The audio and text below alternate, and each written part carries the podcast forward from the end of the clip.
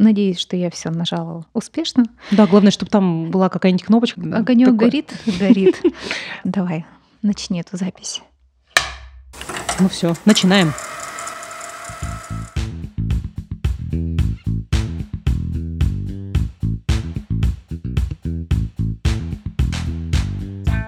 Привет!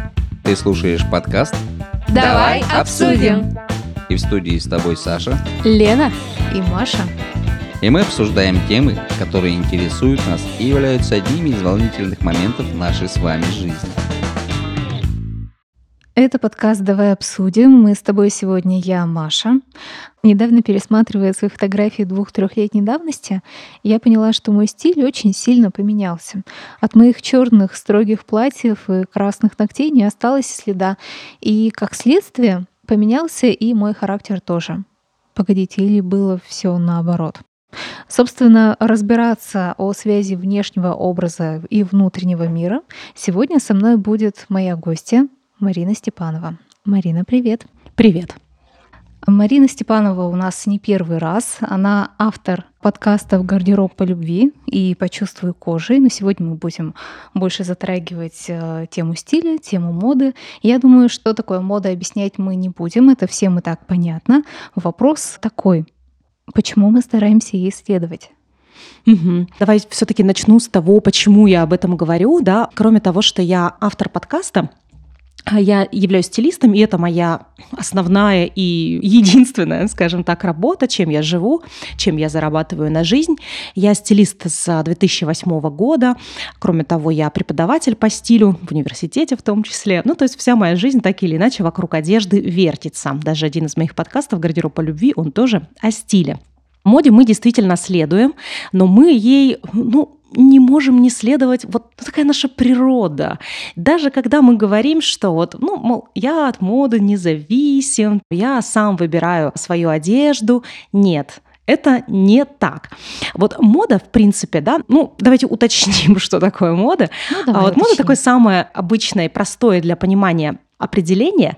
Мода – это такие вкусы, образцы и так далее, то, что люди в определенном месте и определенное время хотят. То есть это желаемое большинством людей в определенном месте в определенное время.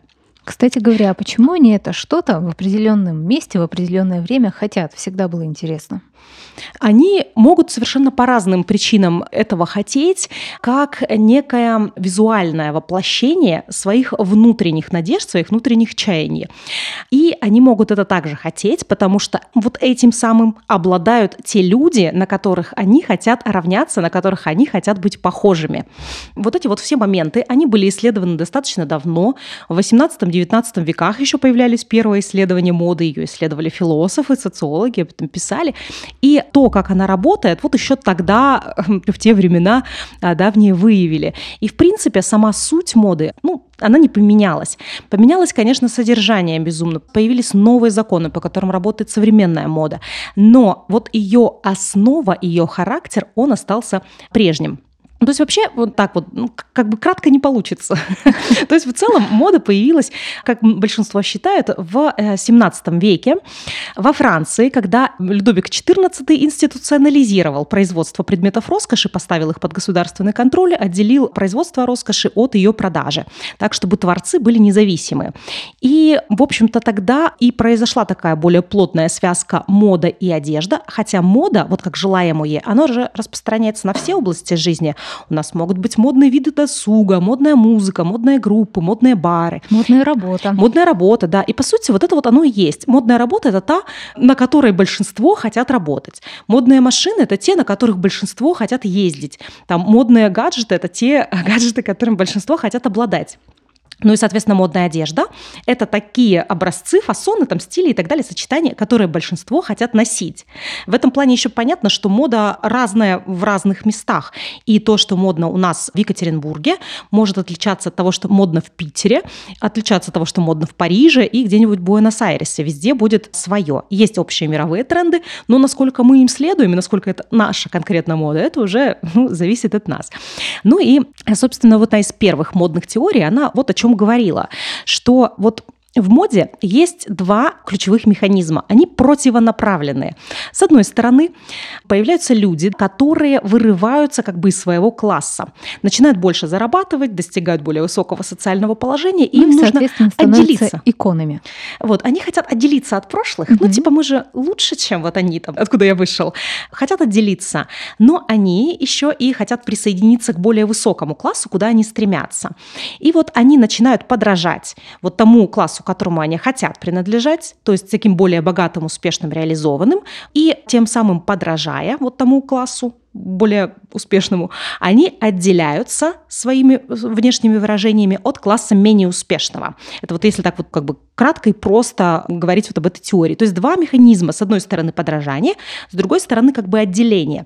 И когда вот таких вот подражателей становится много-много-много, те вот как бы ключевые люди, да, кому они подражают, они такие же начинают на это смотреть, ну, как бы слишком много подражателей, что-то мы уже тут начинаем быть похожими на тех, кто только что снизов постучался, да. Пора меняться. Пора меняться, да, и они меняются. И вот такой получается механизм, поэтому оно меняется, то одно приходит, то другое, и меняется без какой-либо необходимости. В этом плане мода отличается от одежды дресс-код, от традиций, от униформы. У нас же куча одежды, которая вне модного контекста существует. Если говорить функционально, мы меняем одежду, например, летнюю на зимнюю, потому что летом тепло, а зимой холодно. Это нормальное такое, не связанное с модой явление. А мода – это когда мы меняемся, но это не связано ни с каким функциональным вообще явлением. Это просто потому, что мы хотим принадлежать уже к другому кругу, к другому времени, к другому явлению. И сегодня, ну, условно, мы носили красное, завтра мы будем носить зеленое, и нет в этом никакой функциональной необходимости. Мы просто больше не хотим быть теми, кто носит зеленый. Есть люди, которые моде все-таки следуют, а есть те, кто ей не следует. Все-таки почему мы ей не следуем тогда? А мы не можем ей вообще никак не следовать, потому что она же пронизывает все, и она влияет вот на все. И совсем может не следовать моде какой-то человек, который вообще вне социума, вот если взяли тебя, изолировали, отправили на необитаемый остров. Просто в Сибирь. Э, ну или просто в Сибирь, и у тебя там нет никаких средств связи, например, ты не видишь никого. А так мы же людям подражаем. И мы очень хорошо людей копируем. Ну вот очень простой пример. Мы приезжаем в какой-нибудь город долго жить, и в этом городе русский с другим акцентом. Мы проживаем там месяц, и мы начинаем говорить вот с этим же акцентом, с которым говорят те люди. И даже если мы этого не хотим, для того, чтобы не следовать вот этому акценту, мы должны себя очень сильно сдерживать, как-то быть очень в таком большом напряжении, иначе у нас автоматически происходит вот это вот копирование чужого акцента. Также, когда мы приезжаем в другую страну, мы очень легко начинаем и быстро говорить на другом языке вот как-то так мы устроены, действительно. И мы, если живем в обществе, мы не можем не следовать моде, мы можем за ней не следить, мы можем не знать, что это модно, но мы в любом случае будем следовать, потому что она как такая волна, как такой вайп, да, распространяется так или иначе на все. И мы видим клипы, мы видим звезд, мы видим каких-то блогеров, мы видим людей на улицах, мы видим классных людей, которые нам нравятся, да, которым мы вот как-то хотим на них равняться стремятся быть на них похожими в чем-то, потому что они успешны и так далее.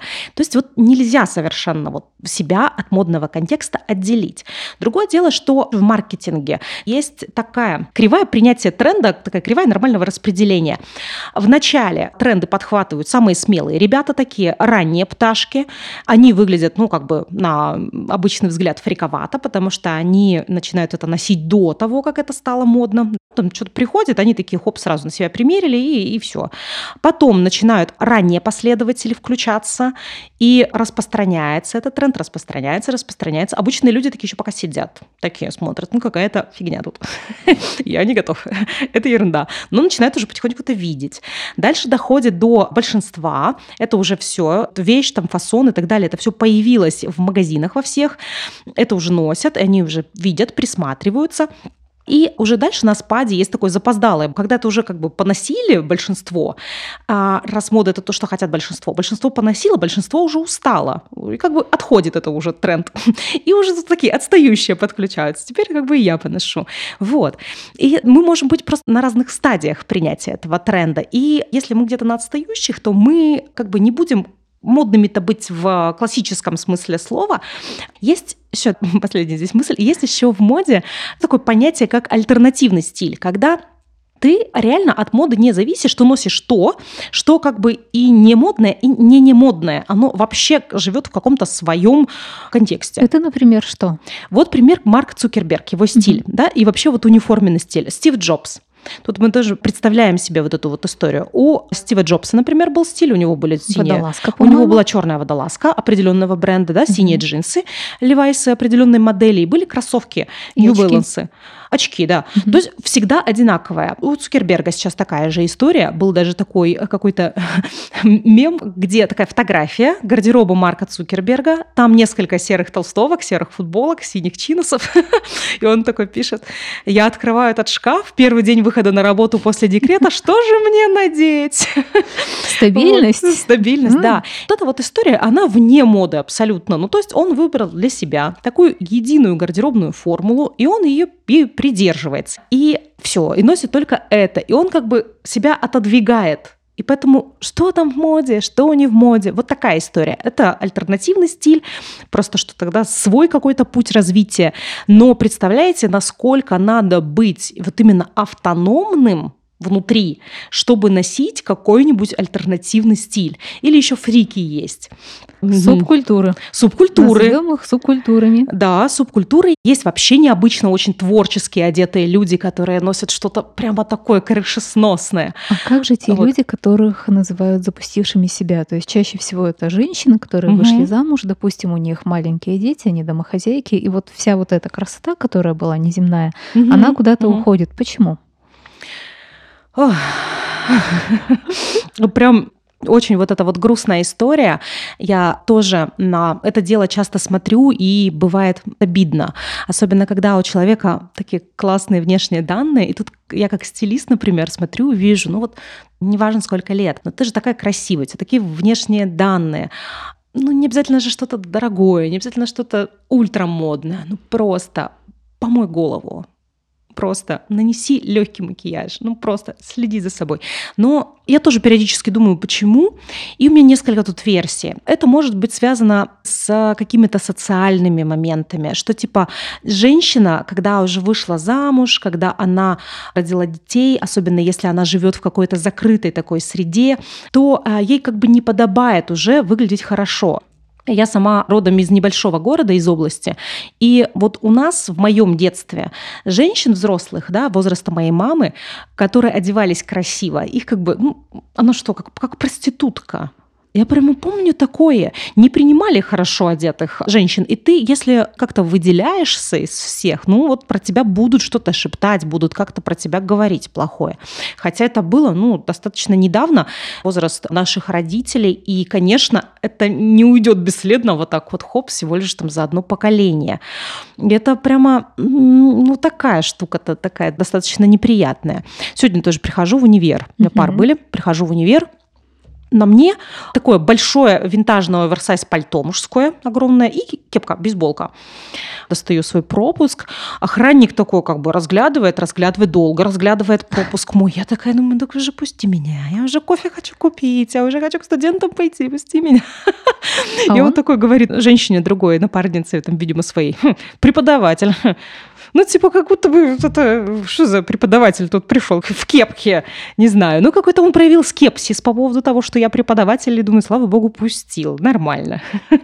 Мне вот. кажется, все-таки это зависит немного от воспитания. Если ты воспитал ребенка, никогда не носи нормальные вещи, простите, но это так, то ты будешь скептически относиться ко всем остальным. Угу. Ну, то есть это именно вот социальное, это как бы давление чего-то, установок каких-то, воспитания, культуры вокруг и так далее. Очень сильно вот эти вот установки влияют на мужчин, на женщин Одни установки на мужчин другие, но мужчины не такие мощные. Кстати, о мужчинах. Почему они всегда в чем-то темном? Почему они всегда как, как, как Золушка до этапа перевоплощения? Хотя мужчины очень любят цвета, так они, они же краситься не нужно, они да. иногда такие красивые. Они причем даже этого хотят. Я очень много как стилист с мужчинами работала и работаю. И они прямо к этому интерес проявляют, они тоже хотят выглядеть хорошо. Ну, то есть они же тоже понимают, что внешний вид в нашем социальном мире – это такой инструмент взаимодействия с другими людьми, как-то произвести впечатление, сказать что-то о себе, как-то увереннее себя чувствовать. Ну, то есть это часть нашей самопрезентации во внешний мир, что связано с успехом нашего социального взаимодействия. То есть в целом как бы многие мужчины это понимают, они хотят э, выглядеть хорошо. У некоторых потребность есть. Том числе вот второй такой момент, помимо социального фактора, который мешает или помогает нам хорошо выглядеть. У кого-то просто тупо есть потребность. Я не знаю, как это объясняется. Тут, наверное, хорошо спросить еще и у психологов. Но вот есть люди, которые, правда, хорошо себя чувствуют, неважно, как они одеты. Они как бы больше ориентированы на что-то внешнее, на других людей, как одета жена, муж, там, дети. Ну, это как кто-то говорил, то, что мужчина рядом с женщиной угу. должен быть как черная бархатная коробочка. Вот ему как бы неважно, да. ему, ему хорошо. Он вот прямо хорошо себя чувствует, когда вот женщина с ним вот такая. Это, в частности, у меня такой мужчина. Он спокойно, он прекрасно себя чувствует в каких-то просто джинсах и просто толстовке. Вообще себя прекрасно чувствует. При этом человек-визуал, при этом человек-фотограф, он заточен на красоту, и ему важно, чтобы рядом с ним была красивая женщина. То есть для него как бы красота, вот она как бы не в себе, а в другом. Это не человек без вкуса, но это тот, которому свой внешний вид не важен, и он не влияет на его самоощущение. Мне кажется, ты говорила это в одном из своих выпусков, что есть люди, которые одеваются все бледные, стены у них все бледные, потому что для них главное именно видеть красоту, эту красоту показать. Что такое у тебя было? А, может, может быть, да-да-да. Вот как бы не на себе, а вовне. И это, ну, правда, такая хорошая штука, когда ты от себя вот этот лишний информационный шум убираешь, и ты остаешься таким белым листом, у тебя отдыхает вот все внутри, глаз глаз в том числе твой отдыхает. И ты тогда легче видишь красоту в других и легче творишь красоту. Это если посмотреть на каких-нибудь дизайнеров, которые выходят да, после показа, они показали что такое яркое, креативное, да, и сами такие серые мышки. Пришли серые мышки, да. Или какие-то художники по костюмам в голливудских фильмах, каких-нибудь искроносных, костюмы просто супер, там, пушка-бомба, и они сами такие, ну, просто кофточка серенькая, ну, просто джинсики, вот. Потому что когда убираешь от себя вот этот ненужный визуал, ты как бы находишь находишься вот вовне.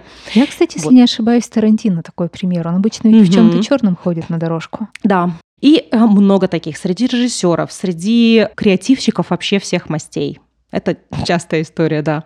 И это такая вечная боль для работы стилистом, потому что от стилистов многие ожидают, что они будут какие-то выставлять какие-то сумасшедшие луки в Инстаграм, но ну, не будет стилист, который выставляет сумасшедшие луки, делать на вас что-то отличное вот от этих луков. Увы. Тогда как нам выбирать стилиста, между прочим? Действительно, а как нам выбирать стилиста, если он продал себя хорошо, прям таки образец, на который хочется равняться?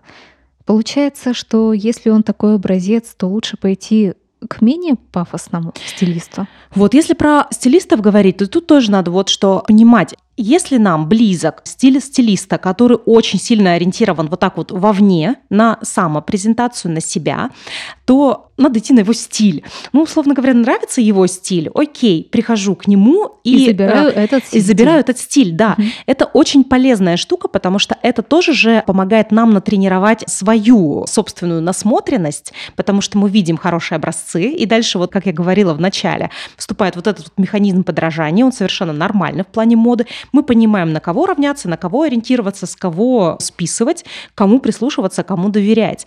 В этом плане выбор стилиста по его собственному стилю вполне себе оправдан, если нам этот стиль близок, и мы хотим для себя что-то близкое, подобное воплотить.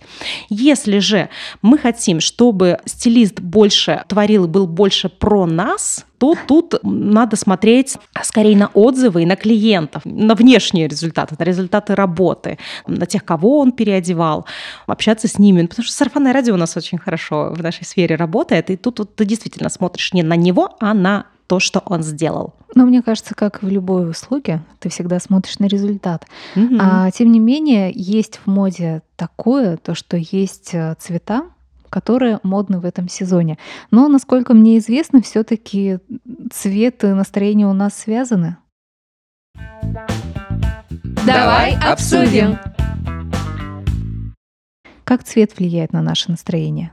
Цвет вообще очень такая мощная эмоциональная штука, которая каким-то образом, значит, в том числе связано с, и с психологическим состоянием.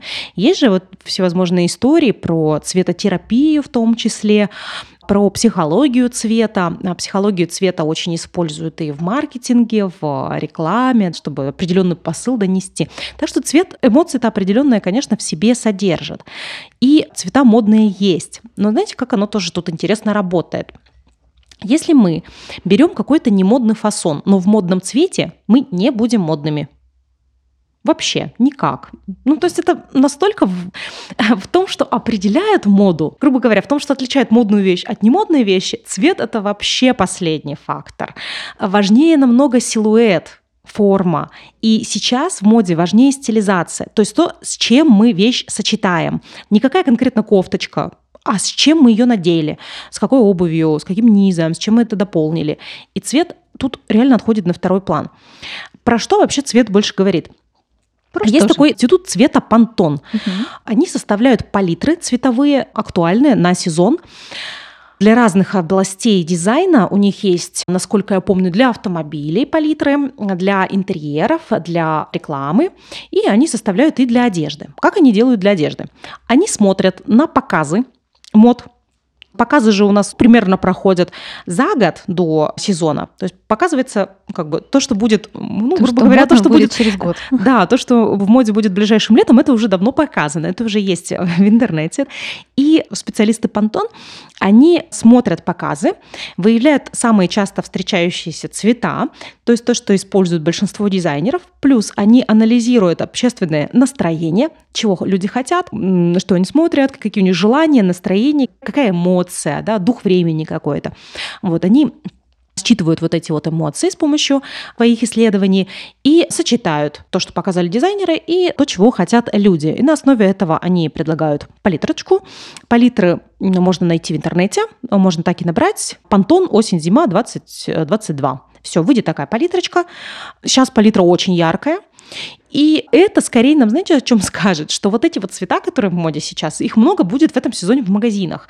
То есть если сейчас у нас в моде зеленый, яркий розовый фуксия, такой красный, такой синий, как у меня сейчас свитер, отсюда мы приходим в магазины, и мы видим, правда, очень много цвета. Много красного, синего, зеленого и фуксии. Их реально сейчас много. И поэтому сейчас вероятность купить эти цвета, она большая. Когда эти цвета не в моде, то вероятность купить эти цвета просто понижаются. Кстати вот говоря, о будущей весне, все-таки какие цвета будут в моде? Ну, для тех, кто все-таки не зайдет на понтон, а такие наверняка будут. Угу, угу. Сейчас пока останутся яркие, сочные. Сейчас вообще, в принципе, такое время ярких и сочных цветов. Их можно вот поносить. А есть еще прикольное слово, сейчас тоже в СМИ встречается, дофаминовый стиль. Все хотят добавить немножко Все радости хотят, в эти да. будни. Это вот про то, что я как раз и говорю, что очень связан цвет вот с эмоциональным состояниями. Пантон как раз в том числе вот это вот выявляет. И чего мы хотим сейчас? Мы хотим радости. Слишком мало в жизни радости. И дофаминовым стилем называют сейчас тенденции, которые к нам после пандемии пришли. В пандемию мы все люди, были да. очень далеко друг от друга. Мы были далеко друг от друга, да. Мы были как бы изолированы в своих коконах, и мода же очень вот это вот все быстро отражает. И во время пандемии в моде были и очень сдержанные, нейтральные такие интровертные цвета, носили что-то очень спокойное, было много бежевых, коричневых вот этих вот тонов, а, ну много вот черного. пошли спальные костюмы, вот, вот эти да. теплые штаны. Да, вот идеальная вот... мода, мне кажется, просто Вообще. идеальная. Трикотажа очень много стало, вот этих спортивных футеровских костюмов костюмчиков, капюшонов очень много стало. Многие бренды, которые шили там платья-юбки, они переориентировались на спортивные. Ну, то есть вот как-то много такого уютного, комфортного, нейтрального по цвету, в который можно закутаться. Одежда как такой кокон свой, да, палатка такая, mm-hmm. сбежать от нее. Теперь мы из пандемии вышли, и стало больше социальных контактов, и в мире всякая нестабильность происходит, и нам хочется больше общаться, нам интуитивно хочется больше радоваться. То есть вот какого-то позитива, позитивных эмоций хочется добавить, и вот в том числе одежда тут и приходит на помощь. Цвет очень мощный раздражитель, и, конечно же, после вот такой одной жести хочется другой жести, чтобы, знаете, такой баланс был уравновешенно. И какие сейчас яркие цвета. Вот таких ярких сезонов давно их не было. То есть я в стилистике, получается, работаю вот 14 лет, но чтобы вот сезон был, ну, чтобы вот эта вот мода была настолько яркая, как сейчас, это давно такого реально не было. А когда такое было в прошлый раз?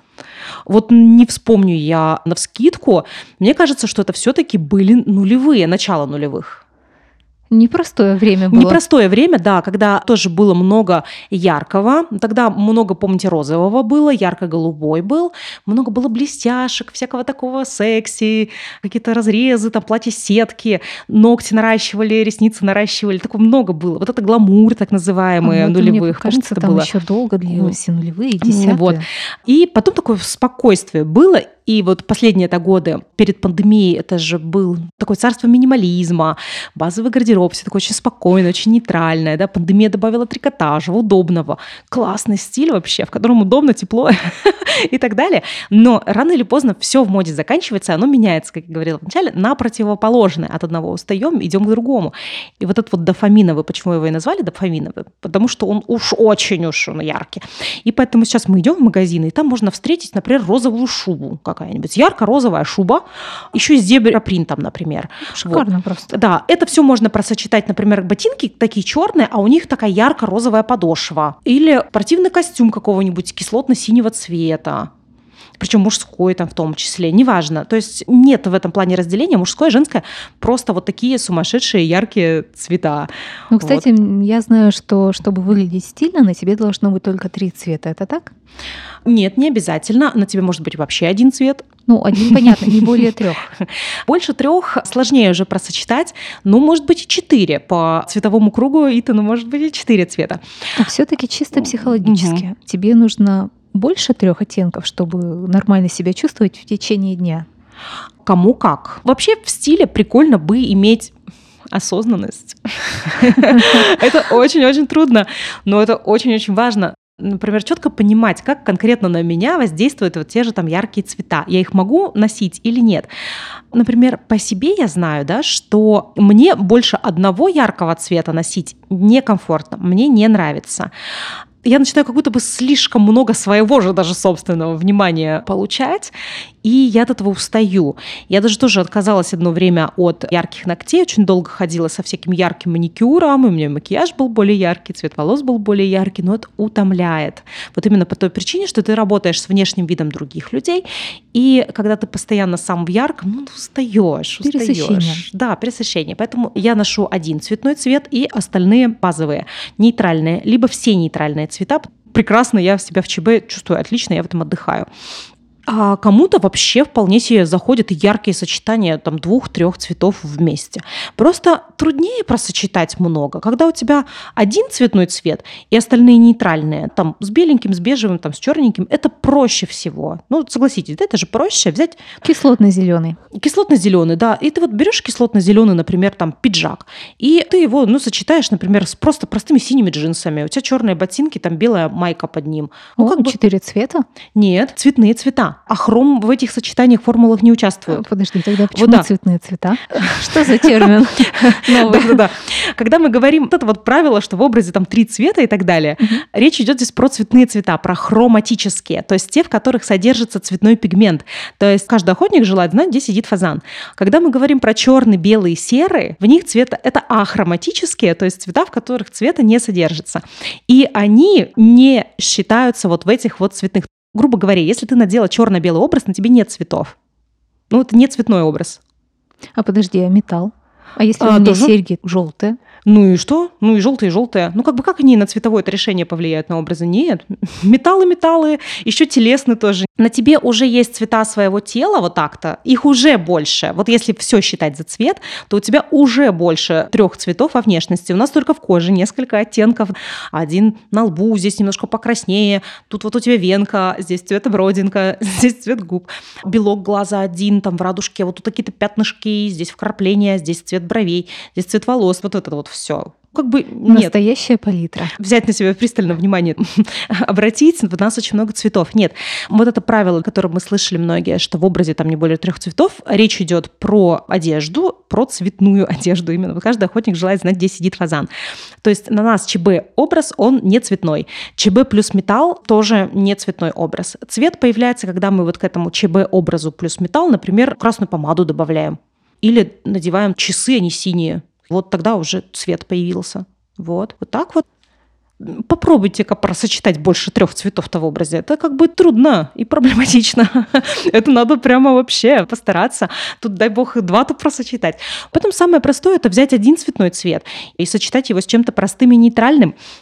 А, можно один цвет продублировать, например, у тебя ярко-кислотный пиджак, пиджак да, допустим. и у тебя, например, какое-нибудь колечко, и в этом колечке какой-нибудь там ярко-кислотный будет такой же камушек. Вот знаете, сейчас так и в моде колечки змея из пластика, вот почему-то она представилась. Такое колечко змея из пластика, и она будет такая же ярко-кислотная, как твой пиджак. Или ты возьмешь кеды, у них будут ярко-кислотные шнурки.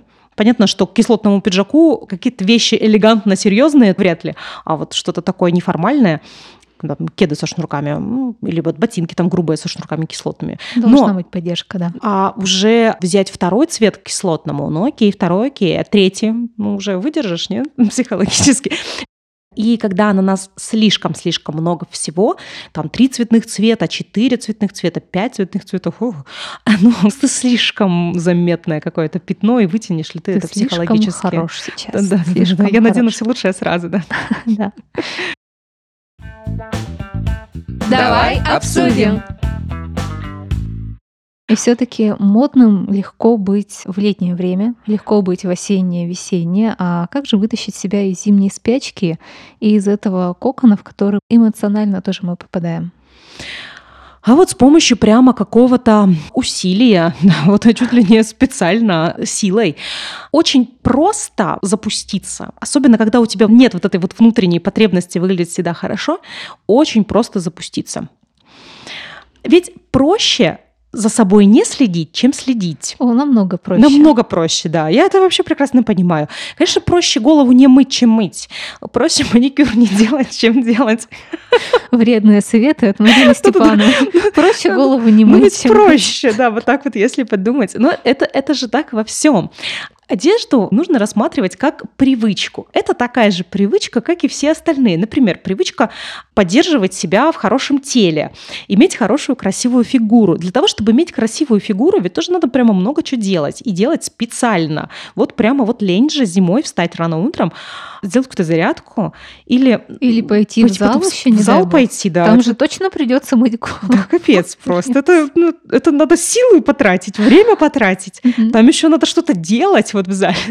Не просто сидеть и пить кофе. Просто говорить, что ты красивый. А еще надо, а, надо же как-то вот взять и не съесть вот этот тортик. Проще же съесть тортик, чем не ну съесть тортик. утром можно? Ну, ну, утром, да. А если ты каждый день там ешь по много тортиков, то, в общем-то... ну, то есть любое вот такое какое-то дело, оно предполагает определенные усилия. И вот люди хотят волшебную таблетку. И так вот, хоп, не знаю, щелк такой сделать пальцами и взять и стать стильным вот так просто. Это как, это как знаю, в кино. Это да, как в кино. Или как, знаете, вот было в разных коротких видео, такая вот встает заспанная, а потом идет, голову так резко хопа наклоняет, например, в подушку, да, так, а потом убирает, и все такая себе Мне красивая. Кажется, это наоборот должно быть. Так во всем. Если вот мы хотим английский язык выучить, мы же должны его учить и должны его поддерживать, им заниматься. Мы хотим машину хорошо водить, ну тоже надо вот брать и там водить, не знаю, мы хотим быть родителем хорошим, ну вот тоже надо как-то вот к этому делу относиться и анализировать свои поступки, ну что-то делать для того, чтобы быть хорошим родителем.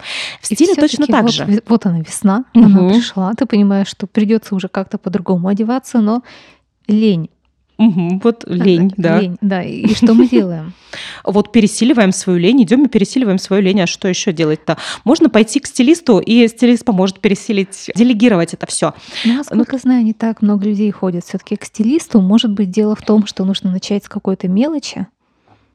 Угу все-таки пере, все пересилить свою лень это главное. Единственное, что можно что-то такое придумать, что поможет тебе пересилить эту свою лень.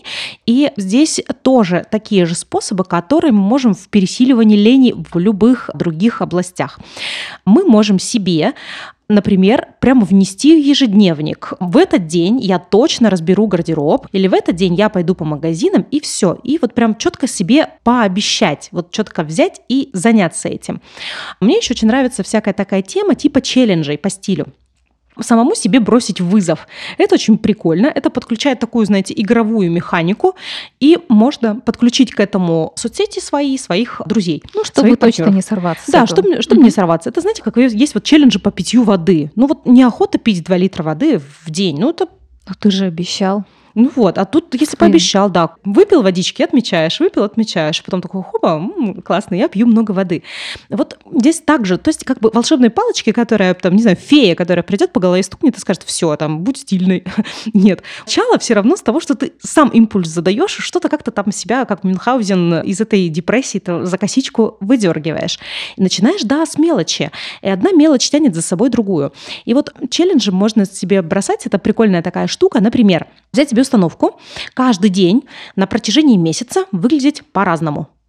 Используя одни и те же вещи? Используя то, что в шкафу есть, например. Все, я буду каждый день выглядеть по-разному, используя то, что есть в шкафу. И все. Фантазия подключится на полную. Сегодня там вот так вот, оделась завтра вот так вот, сфотографировала. Все, вот это фотографии потом где-то себе в отдельный альбомчик собираем.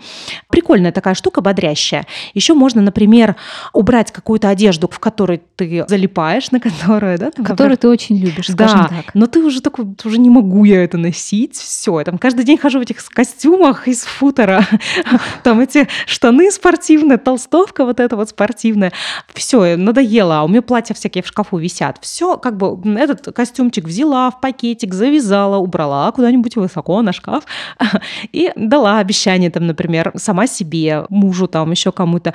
Вот я теперь в течение недели каждый день буду носить юбки и платья, и буду фотографироваться в этом, присылаю. Если я не буду соблюдать вот это вот, то, значит, с меня тебе 500 рублей за тот день, когда я проштрафлюсь. Как-то вот так вот. И тут начинать реально можно с малого. И если просто взять себя и пересилить, и хотя бы к джинсам со свитером надеть сережки, это уже просто. другой человек. Это уже другой человек. Нанести просто помаду – это уже другой человек. Вот знаете еще в чем часто бывает засада? Мы считаем, что чтобы быть стильными, нужно прямо, ну я не знаю, из кожи вон вылезти и надеть что-то на себя такое сверхъестественное, будто бы с обложки. Что нужно перед тем, как быть стильным, похудеть. О, да. Нужно вылечить там, я не знаю, прыщи. Что еще надо сделать? Ну, короче, вот раз, два, три, четыре, пять. Выровнять зубы. Величие выровнять пищи, зубы, да. И вот когда-нибудь потом, когда я буду идеальной или идеальным, я обязательно займусь своим стилем, и тогда уж я вообще потрачу сразу миллион и оденусь полностью как с обложки. Вот, ну, я утрирую, но примерно вот такое бывает. И это штука, которая нас останавливает. Это засада. Здесь так же, как и в других вещах, работает искусство маленьких шагов. Просто начинаем прямо сейчас. Мы же живем-то здесь и сейчас. Мы прямо здесь и сейчас как-то одеваемся, как-то с людьми взаимодействуем. Почему вы прямо здесь и сейчас не выглядите хотя бы чуточку лучше, чем ты выглядел вчера? Не сравниваясь с другими, да, сравниваясь с собой вчерашним. И начинать просто с мелочей, потому что Правда, можно купить на Wildberries какие-нибудь копеечные сережки, которые тебе нравятся. Их могут там все себе позволить. На Алиэкспресс заказать. Там прекрасные вообще сережки есть. Ну, то есть что-нибудь такое совсем недорогое, с чего ты начинаешь. Но а даже уже привычная какая-нибудь там кофта с привычными джинсами, да, вот тут услышишь, скажет, стилист говорит слово кофта, свитер, джемпер, кардиган, блейзер, блейзер да, и так далее. Ну, короче, условная кофта с условными джинсами, даже просто надеваем ее с какими-нибудь простыми сережками, просто какое-то колечко, просто нанесли помаду, и это уже другое настроение и все, и дальше подтягивается. То есть вот начинать с этих маленьких шагов, маленькие-маленькие микроулучшения, они очень многое дают. Кстати, у меня тут возник вопрос. Я тебя, Марин, могу слушать просто бесконечно. Ты говоришь такие интересные Я вещи. еще и говорить могу бесконечно. За 14 лет работы мне накопилось. Ну, еще. Ты сказала, что твой мужчина предпочитает абсолютно обычные вещи. Было ли такое, что тебе хотелось его немножко поменять с помощью тех же мелочей? Вот когда ты давно стилист, то mm-hmm. у тебя наступает какой-то момент, когда тебе плевать на, на внешний вид людей, которые тебя об этом не попросили. Сейчас грубо говорю, но это в том числе стилистическая этика. Если человек не спрашивает, с советом со своим мы не лезем. Это, в принципе, и в других же областях. Не надо лезть э, с советами к людям, которые тебя об этом не попросили. И я даже, бывает, вообще не замечаю, как одеты люди вокруг, если вот прям специально мне на это внимание не обратить, ну или не обратиться ко мне напрямую. В том, что касается мужчины, если бы он совсем выглядел плохо, я бы, к сожалению, не смогла бы с ним, потому что у меня есть все равно вот эта профессиональная деформация. Я на красоту так или иначе смотрю. Я на нее западаю, и вот это уже, наверное, никуда и не убрать.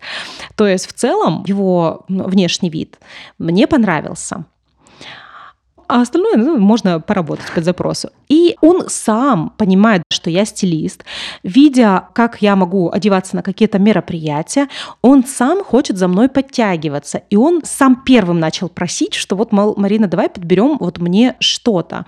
И, конечно, разговор зашел, и отсутствие какой-то одежды, помимо толстовок с джинсами, его в том числе сдерживает. Он не ходит на какие-то мероприятия, на которые мог бы пойти, чтобы познакомиться да, с кем-то. Он мог бы пойти где-нибудь где-нибудь там мастер-класс провести, но он не ходит. Ну, вот, знаете, вот когда одежда стопорит. И вот это же очень грустно. Типа у нас есть возможности для работы, для самореализации, там, для жизни и так далее, но стопорит всего-то отсутствие одежды. Это же такая решаемая штука. Ну просто это решаемая за малые деньги и за малое количество времени. И вот случилась у него какая-то важная работа, и ну, мы пошли, подобрали ему пиджак в достаточно простом бренде. Под пиджак купили однотонную футболку. Ох, как он потом вообще радовался. Да, он говорит, Марина, это же вообще другие ощущения. Я же прямо как бы себя другим человеком чувствовал. Все, прямо вот оценил, потому что прежде всего это же влияет на самоощущение, а уже вслед за самоощущением на тебя и другие люди по-другому реагируют, потому что ты идешь, ты же себя как бы по-другому несешь, уже плечи по-другому расправляются, да, уже какой-то взгляд так, тоже другой. Ну, то есть прям он оценил.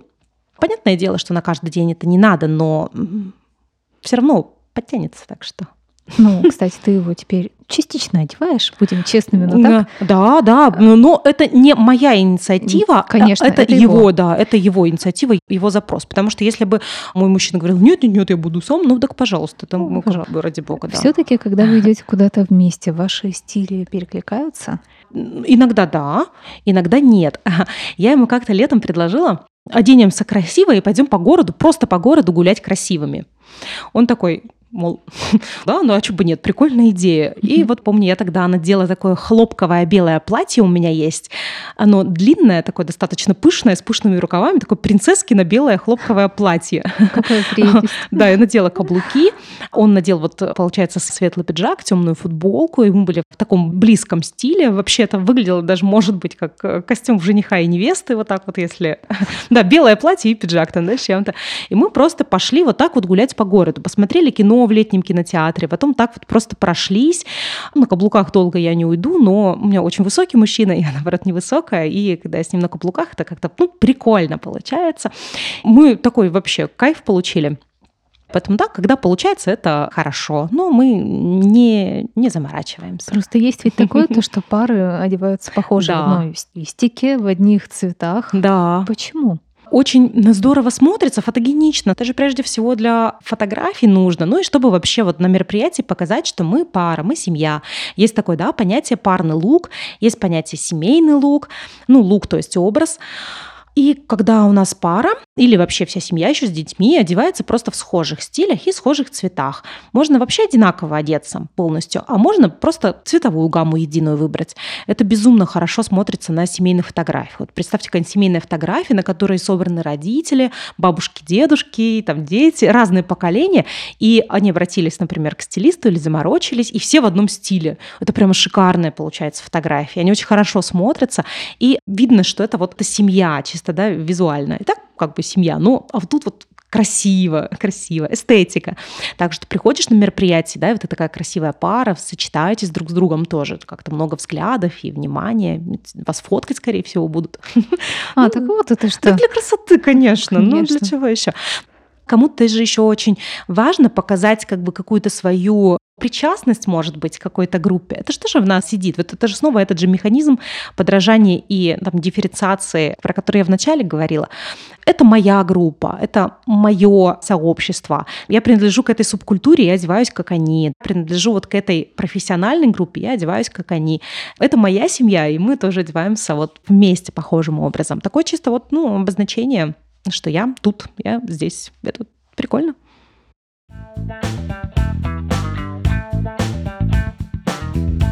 Нам интересно твое мнение. Оставляй нам свои комментарии, расскажи нам свою историю и о том, что тебя сейчас волнует.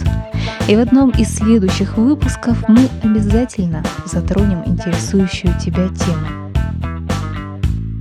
Есть люди в разных субкультурах, но все равно есть, скажем так, отщепенцы. Это те, кто могут быть и душой компании, но одеваются они абсолютно по-другому. Почему, собственно, группа тогда их принимает?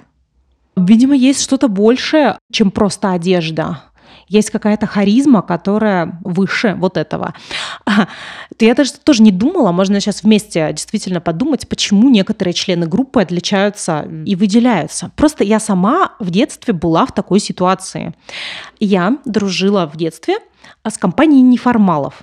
Ух ты! Да, Поди мне детство это было в 90-е годы. Мне кажется, тогда же это была очень популярная это тема. Это потом было популярно, и сейчас, мне кажется, вот. тоже. У нас были неформалы. Причем у нас как-то интересно было. У нас были нефоры разных мастей. У нас были металлюги, у нас были всякие панки. Эмма. И Эма у нас еще не было. Еще не было. Да, я с 85-го года рождения. У нас э, Эма-то уже пришли, когда я в студенческие годы училась. А в школе у нас были вот всякие панки, винтолюги. И были рэперы тогда первые. Ох, и почему-то они общались вместе. В основном же как-то что-то конфликтовали. Рэперы отдельно, там рокеры отдельно. А у нас они как-то тоже были вместе в том числе. И, короче, все нефоры нашей, условно, деревни. И почему-то я тоже оказалась вот в этой тусовке. Значит, я не помню, как вообще, каким образом я попала к неформалам, но я очень долго тусовалась с ними. И были у меня друзья вообще металюги. Парни такие длинные волосы носили.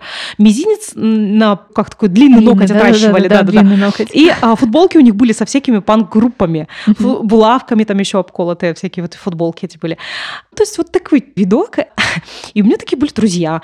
А я была отличница, я же золотая медалистка. И у меня были какие-то приличные такие образы. То есть я такая была приличная, значит, девочка в каких-то просто ну, что там в 90-е годы? Что найдешь на Таганском ряду? В том ты и ходишь, но все равно какая-то приличная одежда. Юбочки какие-то, платьишки, там вот это вот все.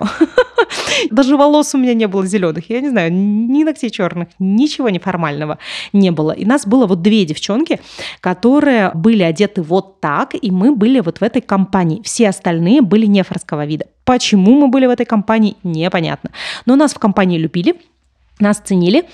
Более того, нас как будто бы защищали, оберегали. Угу. Мы такие были цветочки, что ли. Я помню, когда они все курили, например, и я тоже попробовала покурить, и мне прямо вообще они так выразили полное свое фи, что меня отбило желание курить на всю оставшуюся жизнь. Я поняла, что я не буду принята своими друзьями, которые все курят. Какой-то перенос у вас был прямо. Вот как-то так, а вот почему, непонятно. Но все равно, да, чаще всего люди одного сообщества, они выглядят как-то схожим образом. И когда ты отличаешься от этого сообщества, тебя могут не принять. Это такое обычное наше природное биологическое деление на свой-чужой. Он вот так же одет, как мы, и он свой. А тут надо, значит, как-то по-другому показаться своим. Кстати, наверное, именно этот опыт в чем-то повлиял на твой выбор профессии. А у меня с детства было как-то понятно, что я, по крайней мере, должна с чем-нибудь подобным связать жизнь, потому что был интерес к этому с детства. У меня были куклы, и я им одежду всякую шила. Ну, то есть я играла они были моделями, у них было модельное агентство. Откуда я вот в 90-е годы взяла про какое-то модельное агентство, так я вообще не понимаю. появлялись как раз эти журналы. Ну, наверное, да. Вот что-то я же ходила, читала какие-то подростковые журналы. И я любила шить им одежду и устраивать конкурсы красоты. У меня даже где-то фотографии сохранились. Я всех кукол переодевала. Например, вот у них был образ для вечеринки. И вот у меня кукол было, слушайте, штук 20. У меня их было Чего много. Себе у меня было много кукол. Да, и у них было очень много одежды. У меня была такая коробка старая из-под советского лампового телевизора. Большая, короче, коробка. И она была полная одежды. Это была их гардеробная. Она называлась «Свалка», потому что одежда вся там хранилась в большой куче. Да, это была полная коробка кукольной одежды. В ход шло все, что плохо лежало. Иногда шли платье бабушки. А, ну, все, что... А бабушка потом что делала, когда не находила Периодически платье? до сих пор у меня так, Марина, у меня было платье, которое я привезла из Риги в таком-то, таком-то году. Я... Ой, ой, ой. Да, вот потому что тянула, но при этом по профессиональной направленности я не человек-предмет, я именно человек-человек. То есть что-то изготавливать для меня не получается. Я не могу работать руками, я могу работать только головой. Поэтому там работа швеи, дизайнера, ну, человек, который создает одежду, это не совсем такая моя история. А вот как раз стилистика и вообще про одежду говорить, преподавать, вот, вот это вот как бы Ну, то есть ты уже делаешь готовый образ да, из того, из, что есть. Из того, что есть. А почему все-таки дальше не пошло? То есть ты ведь придумывала сама, выбирала ткани сама, цвета угу. тоже выбирала сама. Почему Для не кукол пошло дальше? Для кукол, но это ведь по факту твои настроения.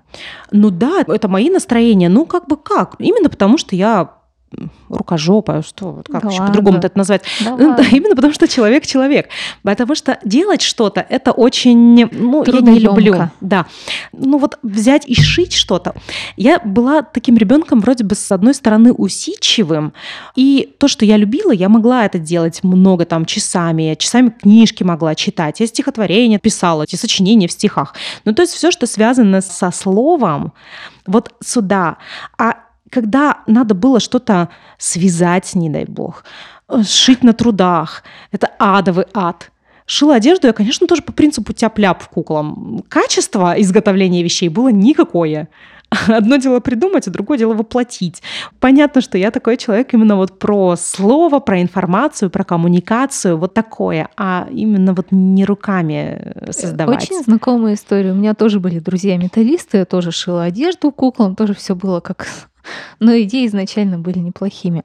все таки если говорить об эмоциональном состоянии человека, как мы можем по вещам определить, в каком настроении он находится, и даже, наверное, больше, стоит ли менять это настроение или все таки дождаться, пока он сам созреет? Тут не стоит все-таки судить о человеке по обложке, потому что мы можем, правда, ошибиться. Всякое бывает. Ну, то есть, если мы видим, например, человека, который одет невзрачно совсем, не надо думать, что этот человек, например, обязательно находится в депрессии. Он реально может одеваться невзрачно, потому что он условно в депрессии, то есть настроение прямо мрачное, и хочется все закрыться. Тревожность. Бывают какие-то такие. Настроение сбежать в одежду. Но также вот такая вот одежда, с абсолютно невзрачная, может быть и в очень хорошем настроении, когда ты как бы просто, получается, отдыхаешь от какой-то красоты. Когда ты именно вот что-то творишь, что-то создаешь, но тебе хочется от одежды отдохнуть и получить кайф от внешнего. Я вот, например, очень люблю куда-нибудь ездить одетым, как вот просто какой-то ну, бом- бомжара условно. Просто в удобном. Да, просто в удобном, ну, в каком-то черном, таком максимально невзрачном, максимально незаметном. Вот иногда бывает у меня, я куда-нибудь еду и смотрю, вот горы вокруг красиво, очень природа, и все, и мне хорошо, у меня настроение отличное, но одежда у меня никакая, потому что я не в себе, а я вот в горах. И вот также, знаете, вот бывает, например, девушки, которые одеваются очень-очень сексуально. Даже зимой. Даже зимой, там, да, вот все юбки там короткие и так далее как бы можно подумать стереотипно, что ей не хватает мужского внимания, что вот у нее настроение такое, ей хочется какого-нибудь привлечь самца условно. Ну да, у нее может быть такое настроение, а у нее может быть совсем какое-то другое настроение, которое нам вообще не подвластно сейчас, мы не можем его придумать. То есть тут вот как бы неправильно. То есть я советую вам все-таки по одежке не судить. И, во-вторых, я советую все-таки человеку никогда не лезть.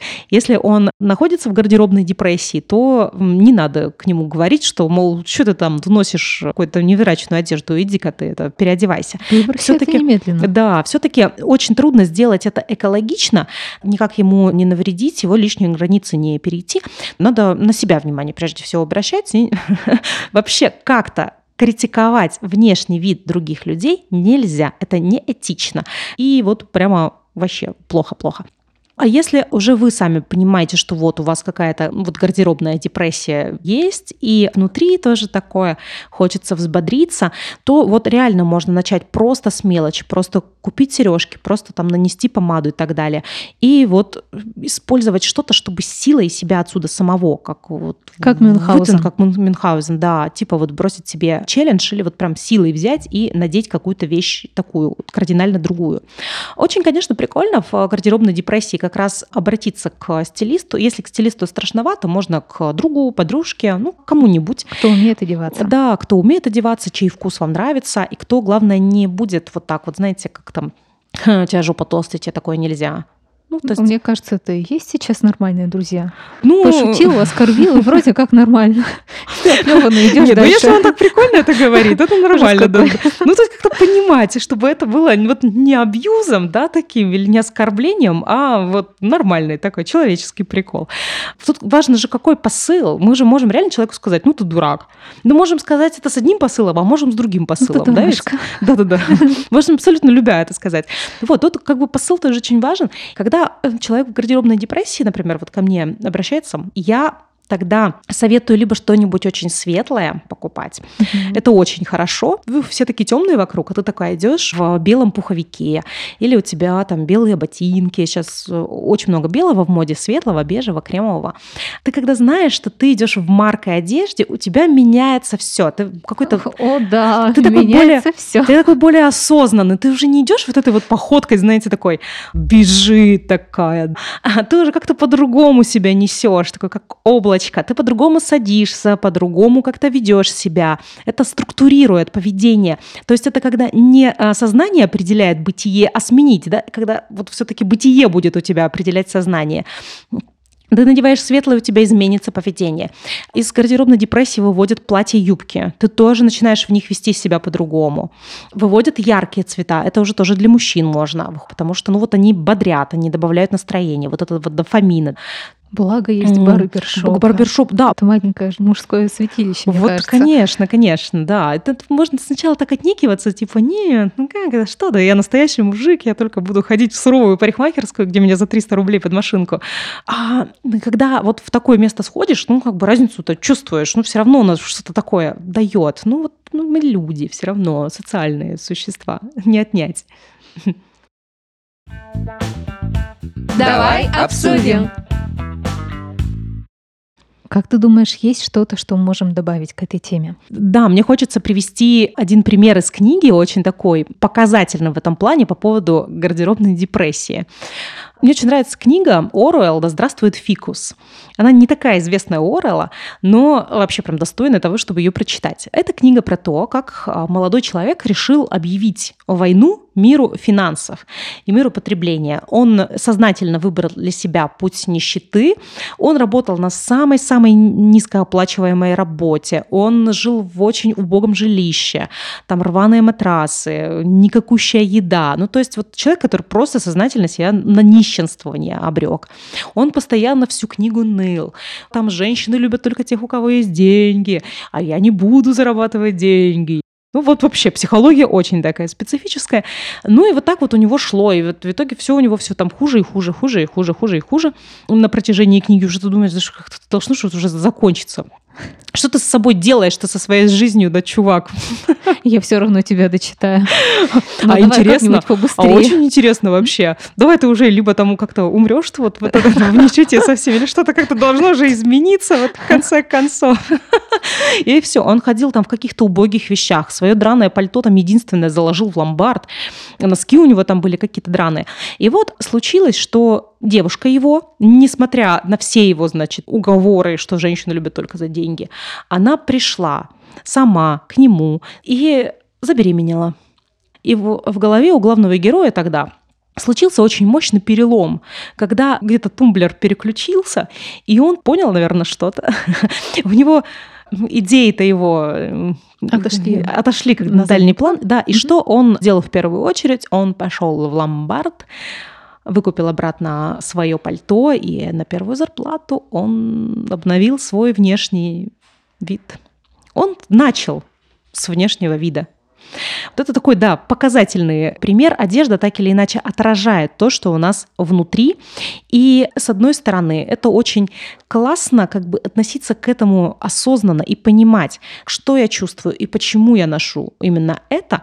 Но еще лучше понимать, что можно и обратную включить работу и с помощью одежды улучшать свое эмоциональное состояние. Не ждать, пока мне будет лучше, я похудею, там, я похорошею, и тогда когда-нибудь я оденусь, когда я выйду из депрессии. Нет, выйду из зимней спячки. Нет. Прямо можно начинать уже сейчас, начинать с мелочей, и это обязательно потянет за собой целый ворох позитивных изменений в жизни. Что ж, начинаете с себя покупаете себе новую помаду, угу. ходите в барбершопы и берегите себя. С вами был подкаст «Давай обсудим». Я Маша и наша сегодняшняя гостья Марина Степанова. Пока. Пока.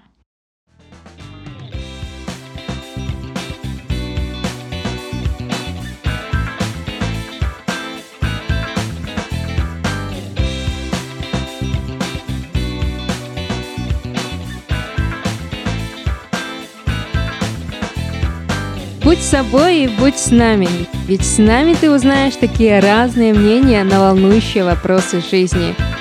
Ну или просто хорошо проведешь время и послушаешь наши истории. А впереди еще море тем. Давай обсудим.